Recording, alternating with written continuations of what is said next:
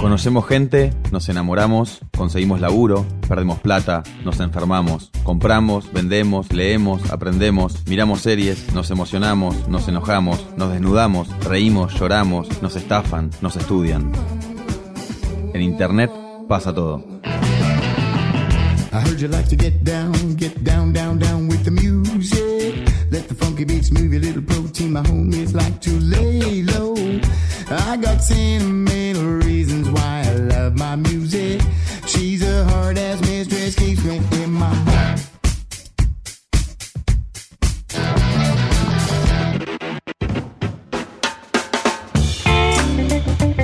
Bienvenidos a un nuevo episodio de Todo es Fake, el podcast de Revista Anfibia en el que hablamos de las cosas que pasan en Internet. Mi nombre es Tomás Pérez Bisón y en este capítulo vamos a hablar de la psicología del compartir.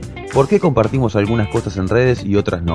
Para eso hablamos con Sonia Song, que estuvo en Buenos Aires para la Media Party de Hack Hackers. Ella es doctorada en la economía de medios y trabaja actualmente en Chartbit, una plataforma de estadísticas de consumos en Internet. Sonia, ¿cómo funciona la psicología del compartir? Es una pregunta Um, muy interesante. Las redes sociales son una gran parte del ecosistema de medios, porque ahora los editores descansan en ellas más que en otras plataformas para distribuir su contenido. Así que es una pregunta muy interesante para hacer. ¿Por qué la gente comparte historias? ¿Cuál es la psicología detrás de eso? ¿Sus motivaciones? ¿Qué quieren sacar de ello? ¿Y qué hace a la gente compartir o no en las redes sociales? Bueno, hay varios aspectos. Podría hablar de algunos.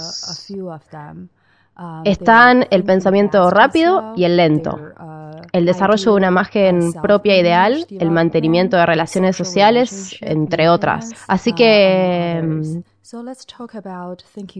bueno, hablemos primero del pensamiento rápido y del lento. Muy seguido notamos que los contenidos muy simples, incluso los más tontos, se desparraman fácilmente por las redes sociales. Y mucha gente se enoja con esta observación. Porque se tiende a pensar que las redes sociales son un lugar donde se comparte contenido estúpido.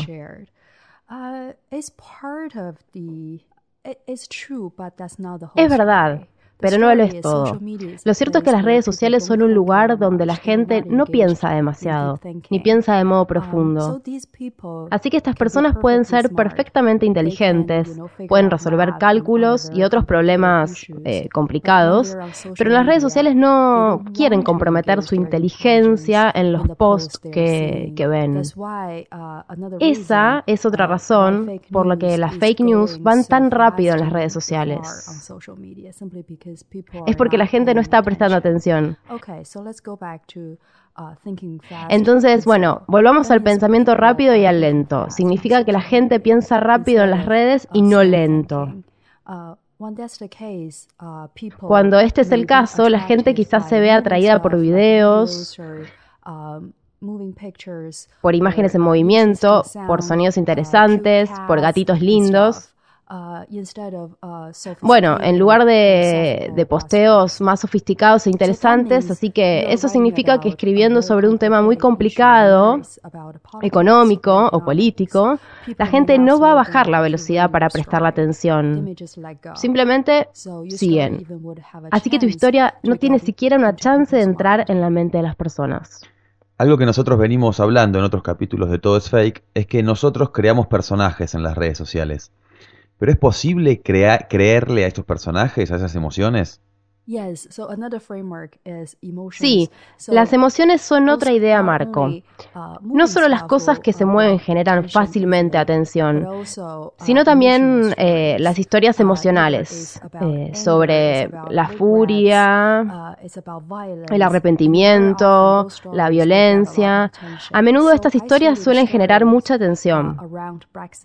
Uh, Yo estudié las historias acerca del Brexit uh, y notamos que las historias con aspectos uh, emocionales tuvieron una mejor performance en las redes. Por ejemplo, las que incluían ira y arrepentimiento tras el resultado. Pero sabes que además de las redes sociales hay que ver los motores de búsqueda. Los motores de búsqueda llevan mucho tráfico a las historias, que tienen mucha, mucha información.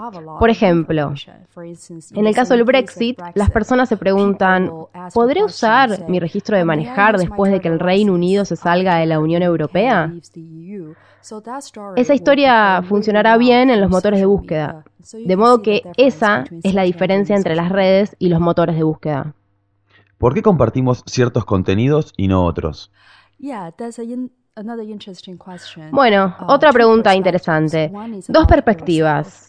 Una sobre vos y otra sobre tu círculo social. Eh, sobre vos.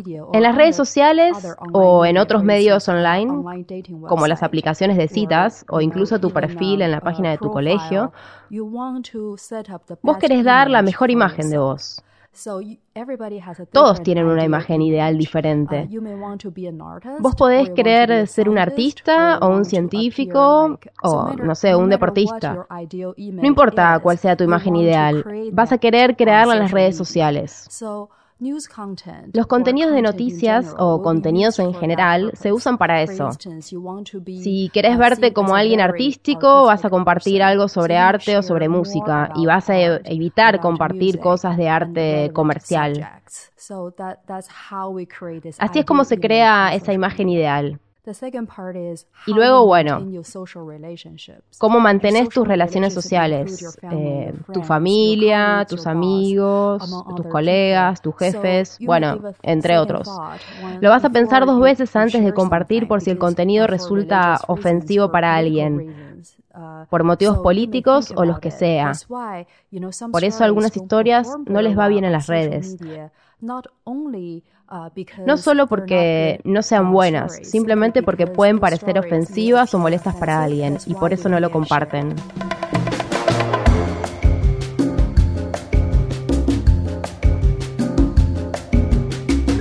¿Hay diferencias entre cada red respecto de los modos de pensar? Facebook, Twitter, Instagram. A ver, déjame pensarlo. Sí, uh, creo que en Twitter las personas tampoco quieren usar el pensamiento lento. Um, Pero sí, hay diferencias, porque Twitter estimula los mensajes más cortos, eh, ni necesita ir haciendo crecer esas um, historias, uh, y si sucede un ataque terrorista, comúnmente saldrá a la superficie en Twitter al instante. Pero en Facebook tomará horas antes de que Facebook reconozca esa historia. Volvamos un poco al tema de las imágenes. Eh, hablemos de los distintos tipos de imágenes y cómo reaccionamos frente a ellas. Um, bueno, las personas reaccionan a emociones fuertes más uh, fácilmente. No importa si es ira, si es violencia o arrepentimiento. La gente reacciona a emociones positivas como la felicidad. Pero los humanos están genéticamente programados para prestar atención a los eventos negativos, eh, porque pueden amenazar nuestra condición de vida o incluso nuestra propia vida. Por eso, si hay eventos amenazadores, la gente presta atención. Una vez me dijeron que compartir en redes sociales caras mirando a cámara atrae más atención. ¿Eso es cierto? Sí, es otra de las formas en la que estamos genéticamente programados, porque somos animales eh, sociales después de todo. Por eso vemos caras y si pones una imagen de una cara o de una flor, definitivamente la cara te va a llamar mucho más la atención. ¿Y qué pasa con la fake news? Volvamos a la fake news. ¿Quién cae en eso? Bueno, una pregunta interesante más. Eh, porque aún no tenemos una definición consistente de lo que son las fake news. Puedes decir que el contenido es falso o que el contenido es correcto, pero el título es engañoso. Uh, Las fake news pueden ser muy, muy falsas, pero a veces eh, las autoridades, mm, por ejemplo como los dictadores, pueden decir que algún contenido es fake news. Por, por ejemplo, Donald Trump, que hizo eso con la CNN. Esa es la otra cara de lo que quieres ver en las fake news, porque puede ser una excusa para las autoridades censurar medios y a periodistas, lo cual obviamente no queremos. Si hablamos de fake news reales, las personas hacen eso no solo solo en Macedonia, sino también en los Estados Unidos, de lo cual eh, yo es lo que más sé. Eh, ponen dinero en campañas online para dar la reputación de alguien. Esas son fake news reales, pero algunas historias simplemente son engañosas, especialmente en los títulos. Podemos hablar eh, o podemos llamar a esto los clickbait.